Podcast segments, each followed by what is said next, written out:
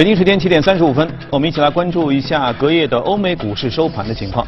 首先看到美国三大股指有涨有跌，其中道指下跌百分之零点三二，而纳斯达克和标普五百指数都是录得上涨，但是幅度都不大。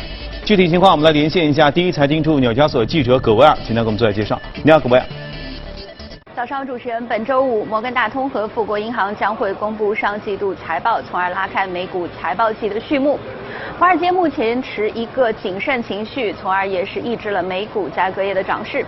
据统计呢，分析师平均预测一季度标普五百企业盈利较去年同期可能会出现百分之四点二的下滑，成为自二零一六年二季度以来首个盈利同比萎缩的财报季。受能源价格波动的影响，超过百分之八十的能源企业将一季度盈利预期调降了十个百分点以上。此外呢，美元走高，全球经济增速放缓，特别是欧元区的形势较此前预期来得更为严峻。加之贸易摩擦等的因素，令到标普五百成分股当中，以海外营收为主的大企业承压最为显著。过半销售收入源于美国以外的标普五百企业，营收增速预期仅为百分之零点七。相比之下，以美国国内销售为主的企业营收增速有望达到百分之六点五。事实上呢，像是苹果和联邦快递等的公司都已经调降了一季度的财报预测。隔夜，波音领跌，跌幅超过百分之四点五。美银美林的分析师将波音的评级从买入调降至持有，并预期该公司的737 MAX 型飞机的生产将会延迟六到九个月左右。此外，通用电气的股价开盘一度承压重挫超过百分之七。摩根大通的分析师表示，虽然投资者了解到了该公司所面临的挑战和风险，但同时对未来的乐观情绪也被放大了。小摩的分析师将通用电气的目标定价从六美元调降至五美元。目前呢，该公司股价报在九点三零美元附近。主持人，时间过得还真快，之前还在说年报季，这么快，这个财报季啊又开始来了。就我们看一下欧洲市场，欧洲市场同样是有涨有跌，而且幅度都不大。德国 DAX 指数 跌的稍多，英国微涨。我们来连线一下第一财经驻欧洲站的记者陈曦宇，请他给我做下介绍。你好，曦宇。嗯，好的，主持人。昨天呢是本周第一个交易日，市场观望情绪较为浓厚。欧洲市场涨跌互现。截至收盘，欧洲斯托克六百指数、泛欧吉欧三百指数、法国卡克斯林指数均小幅收跌，德国 DAX 指数收跌百分之零点四，英国富时一百指数微幅收涨。本周五是延期之后的英国脱欧大限。周一下午，英国首相特蕾莎梅和欧盟委员会主席容克进行了对话，晚间英国政府官员与工党进行技术性谈判。市场分析认为，近期英国无协议脱欧的风险降低，预计英国将把脱欧期限延长较长时间，并且提前举行大选，最终举行第二次公投的可能性依然存在。周一，英镑对美元上涨百分之零点二三至一点三零六六。而从日内公布的数据来看，德国二月进出口数据和法国三月商业信心指数均不及预期。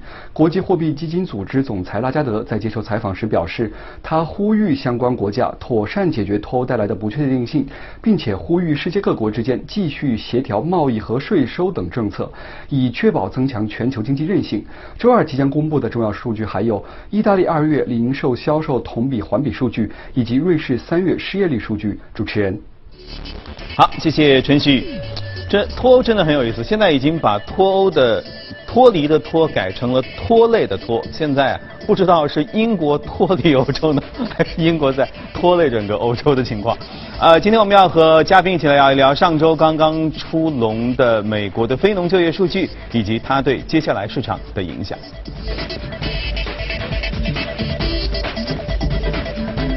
好，今天来到我们节目当中是宏泰财富的许哥，你好，许哥。主持人你好，我记得我上周还在说，好像最近世界挺太平的，没有什么大事儿发生哈。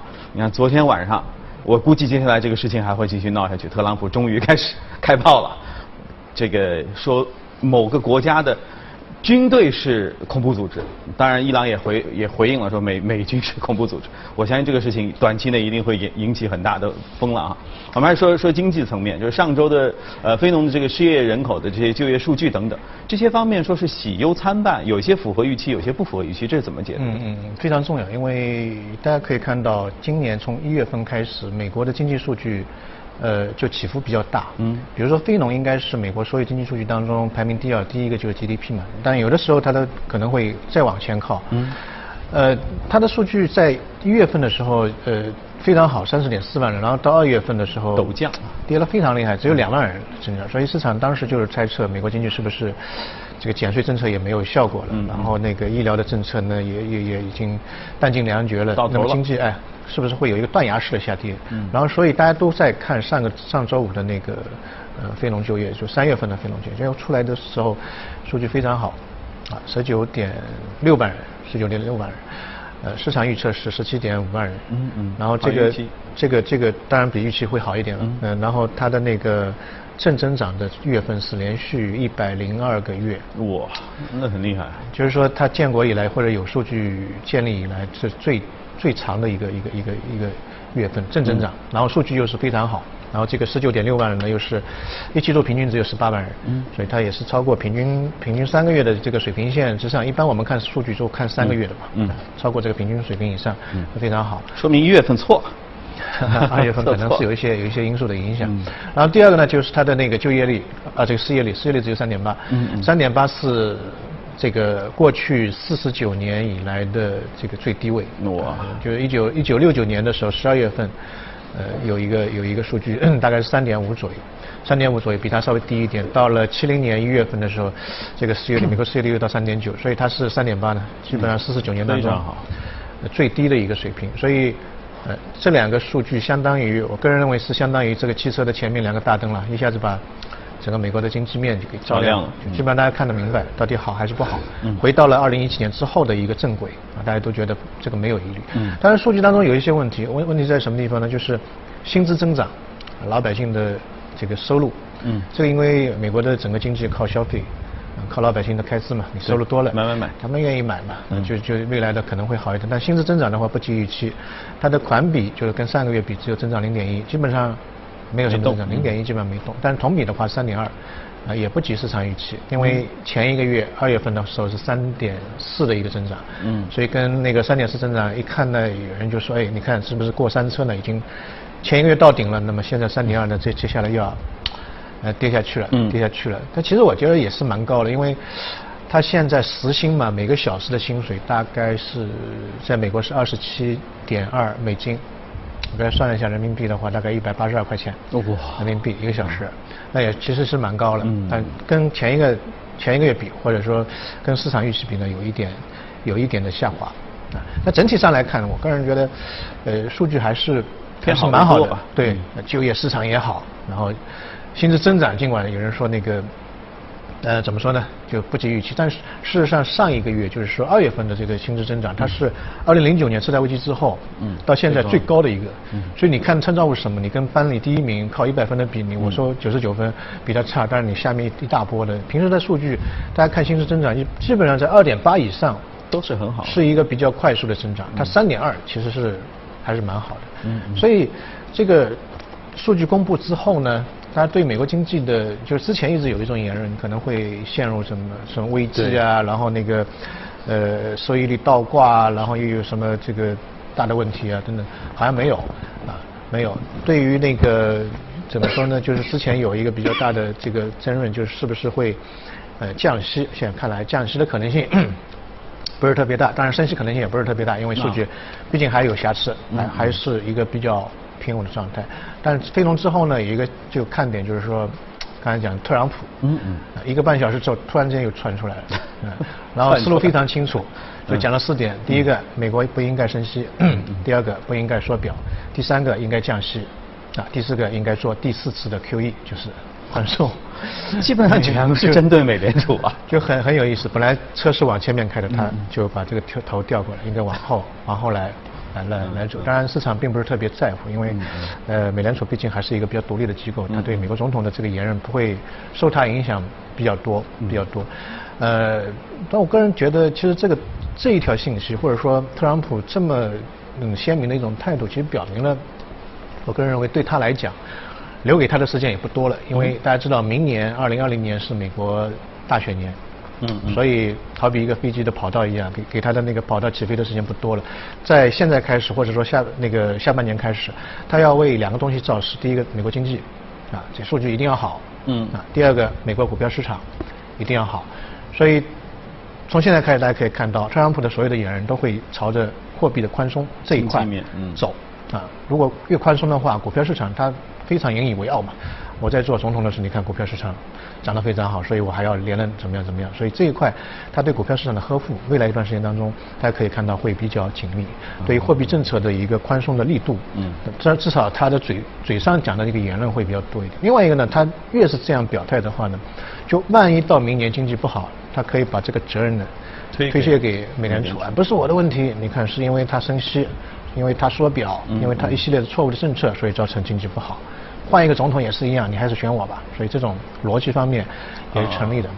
所以我个人认为，二季度的话，大家做投资的话，特别美股的话，可能要说稍微谨慎一点，因为二季度的话，一季度的这个，特别是政府关门也好，嗯，天气的这个恶劣天气对于美国经济的影响也好，一般会反映在二季度。啊，所以呃，对于二季度的整个市场的调整可能会有一定影响。第二个呢，就是呃，大家知道，从上个礼拜开始，美国已经进入了叫做回购的静默期。嗯，很多的因为要公布财报嘛，嗯，所以他在公布财报之前的几周之内，他不能够买自己公司的股票，嗯，所以这个方面的话呢，会造成市场购买力量的一个真空。因为美国股市的话，主要通过这个回购的一个一个推动。另外一个第三个呢，就是说一季度实在涨得太多了。我们看到，特别是科技股，呃，纳指的话已经涨了百分之十六以上，一季度就涨了百分之十六以上，所以。呃，市场对于它一季度的这个公司的盈利状况呢，呃，可能会有一点看空。嗯。那么再叠加它之前涨得过多，可能会有一点有有一点回撤。所以这个呢，我个人认为二二季度的整个市场表现，特别美股的市场表现，可能会有一些调整。但这个调整恰恰是给到一个大家去买多美股的一个机会，因为大家可以看到这个两个大灯把美国经济照的已经非常亮了。嗯。就是。经济还是处于一个快车道，嗯，非常健康的一个一个状态。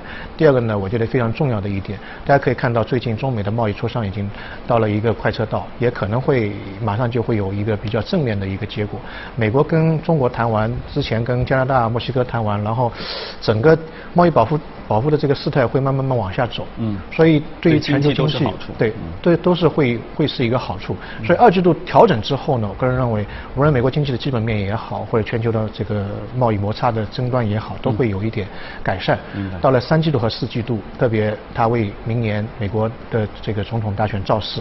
可能在三四季度的话，会是一个比较大的。还要放好放点招啊，至少。对。好，也许如果大家投资美股的话，二季度等它跌一跌，就准备好上车了。是。好，接着我们来看一下今天的美股放大镜要关注的美股。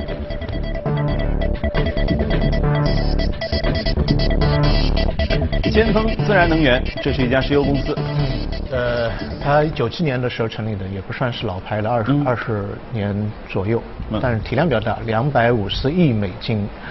呃，很多美国的小的那个上市公司的油企也就一百不到一点点，然后呢，它在美国德克萨斯州的总部，大家知道这个石油有两个标价，一个是布伦特的石油在北海的，嗯，另外一个呢就是 WTI 的美国的德克萨斯州的轻质原油，因为那个地方，呃，大家学过一点地理的话知道那边的油，石油的储量特别丰富。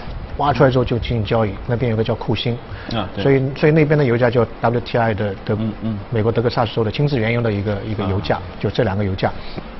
那么，呃，最近一段时间油涨的是确实比较厉害，一季度的话，这个原油涨了大概三十二左右，百分之三十二，到现在已经涨了百分之四十二左右。嗯，昨天晚上也是涨了百分之二点几左右。呃，原油的价格上涨呢，第一个因素就是因为美国的经济，哎，大家看到还不错。包括它的这个就业市场、薪资增长、消费等等还不错。嗯。第二个呢，最近一段时间就边缘局势比较紧张。对。利比亚也好，委内瑞拉也好，国内的局势比较紧张，所以造成原油供给方面大家有一点点的担心。嗯。那么还有一个比较重要的因素呢，可能今天时间的关系也不能非常大的展开，就是说最近大家去留意一个事情，就美国跟沙特就欧佩克组织的一个非常非常激烈的一个一个一个冲突。嗯。就美国现在那个。嗯，议议会啊，授权司法部通过一个叫什么，叫反石油生产出口的托拉斯法，或者叫叫做杀死欧佩克的法案，就是 No OPEC，对，M O P E C，嗯，就这个法案通通过的话呢，呃，美国可以干涉到这个欧佩克的油价，因为他们认为全世界的油价为什么那么高呢？就是因为这个欧佩克在那儿定对那边把这个油价垄断了，然后就减产也好啊怎么样，就油油油的价格会比较高一点。嗯。但这个法案呢，其实并不是今年第一次出现，啊，是二零零零零年的时候就就有，然后呢，基本上每一年都闹一次，嗯嗯然后呢，最终国会也通过了，然后最终卡在这个总统嗯这个手上。嗯。但这一轮呢，大家觉得嗯哎可能有希望，因为当时特朗普竞选总统的时候呢，他对于石油价格的高昂呢是深恶痛绝，嗯他认为一定要把这个油价打压下去，他认为这个高的油价呢把美国人民的财富给嗯。剥夺了、窃取了。嗯，然后油价的这个正常的一个价格呢应该在三十美金一桶左右。啊。啊，所以他现在你看已经做总统了，所以大家就又把这个法案就就就移出来哦让让他去看。呃，所以这一次呢，沙特呢，老实说也是比较紧张，对所以他提出来，如果说你们要干涉到欧佩克的内务的话，我们会做三件事情。嗯第一件事情，刚才新闻当中也报道，就我们的石油贸易不用美元来嗯结算。第二个，沙特在美国有一万亿的投资，我们要撤回。第三个，它有一千六百亿美元的国债，我要抛掉。嗯所以这三个事情其实对美国的影响，呃是非常大的，因为他还没说我买你的飞机我不要了。哎，这个还是小事，因为最大的就是说，呃，美元石油这个这个东西，因为嗯欧佩克的所有石油都是用美元来结算的，所以因为大家都要用美元去买石油，所以美元美元成为一个全球的通用的货币储备货币。嗯啊，如果说大家说测算过，如果说以七十美元一桶的话，呃，一年就是用到美元的这个数量大概要用到一点五万亿美金。所以这个量非常大，它当中有很多好处，筹币税也好，或者说是那个其他的，呃，储备货币的这个利好也好，嗯所以一旦放弃的话，对美国的经济可能影响也比较大一点。就是已经就是打底牌了。对对，所以这现在这个冲突是比较大，对石油市场的扰动也是会比较大。但个人认为可能没有太大的一个结果，不会到短兵相接，或者说真的走到那一步，嗯因为这个是两败俱伤的。对就是说当中的原因就是说当时，呃，沙特给了一千一百亿美金的一个合约，嗯嗯。军火合约，但是是。一直没付钱，哦这个东西来让他先把钱付了，可嗯能这个嗯。对大大家都是一个好处嗯。所以最近一段时间大家可以看到这个事情的这这个进展怎么样嗯，但对于石油市场来说的话呢，油价肯定是会是一个支持，但是如果说这个尘埃落定，可能又会慢慢回落。嗯，但昨天就是对于伊朗这个事情，美国和伊朗局势可能一定时间内又要对油价有影响。对，也会有影响。伊朗也好，最近段时间特别不太平，伊朗也好，委内瑞拉也好，这个事情都会有影响。但是从长远来看，第四季度、第三季度，我觉得油价还是会往上走。还要往上走啊？，原因就在于美国经济好啊。第二嗯个就是说，可能贸易的摩擦慢慢往下走，这个对于整个全球经济来说也是一个比较大的利好。嗯，对，鉴于现在这个加油的价格哈、大家可以考虑，如果考虑下半年要买新车的话，还是要参考一下油价走势。好，谢谢许哥今天和我们带来的分享。接着我们来一点儿香味儿的东西哈。英国伦敦迎来了咖啡节，众多围绕咖啡进行的展示，吸引了许多的咖啡爱好者。我们一起来看一下。伦敦咖啡节是英国咖啡爱好者的盛会。今年的展会有二百五十多家参展商参与，带给人们丰富的咖啡体验。拿铁艺术是咖啡制作中极具创造性的一个环节。这位正在展示手艺的咖啡师是连续六年荣获英国拿铁艺术锦标赛冠军的丹塔芒。他在咖啡表面挥洒创意，用奶泡勾画出花朵、天鹅等各种图案，精美的造型让人不忍下口。拿铁艺术看似简单，实则不易掌握。丹塔芒2013年首次参加英国拿铁艺术锦标赛，在那之前，他接受了几个月的辛苦培训。连续获奖的这几年，塔芒一直不断突破自己，尝试使用新方法和新技术，为拿铁艺术注入活力。除了丹塔芒，展会上也有其他咖啡专家和品牌带来的拿铁艺术展示。部分参展商还提供拉花课程，现场为参观者讲解。今年的伦敦咖啡节持续四天，已于日前落下帷幕，数万人前往参观体验。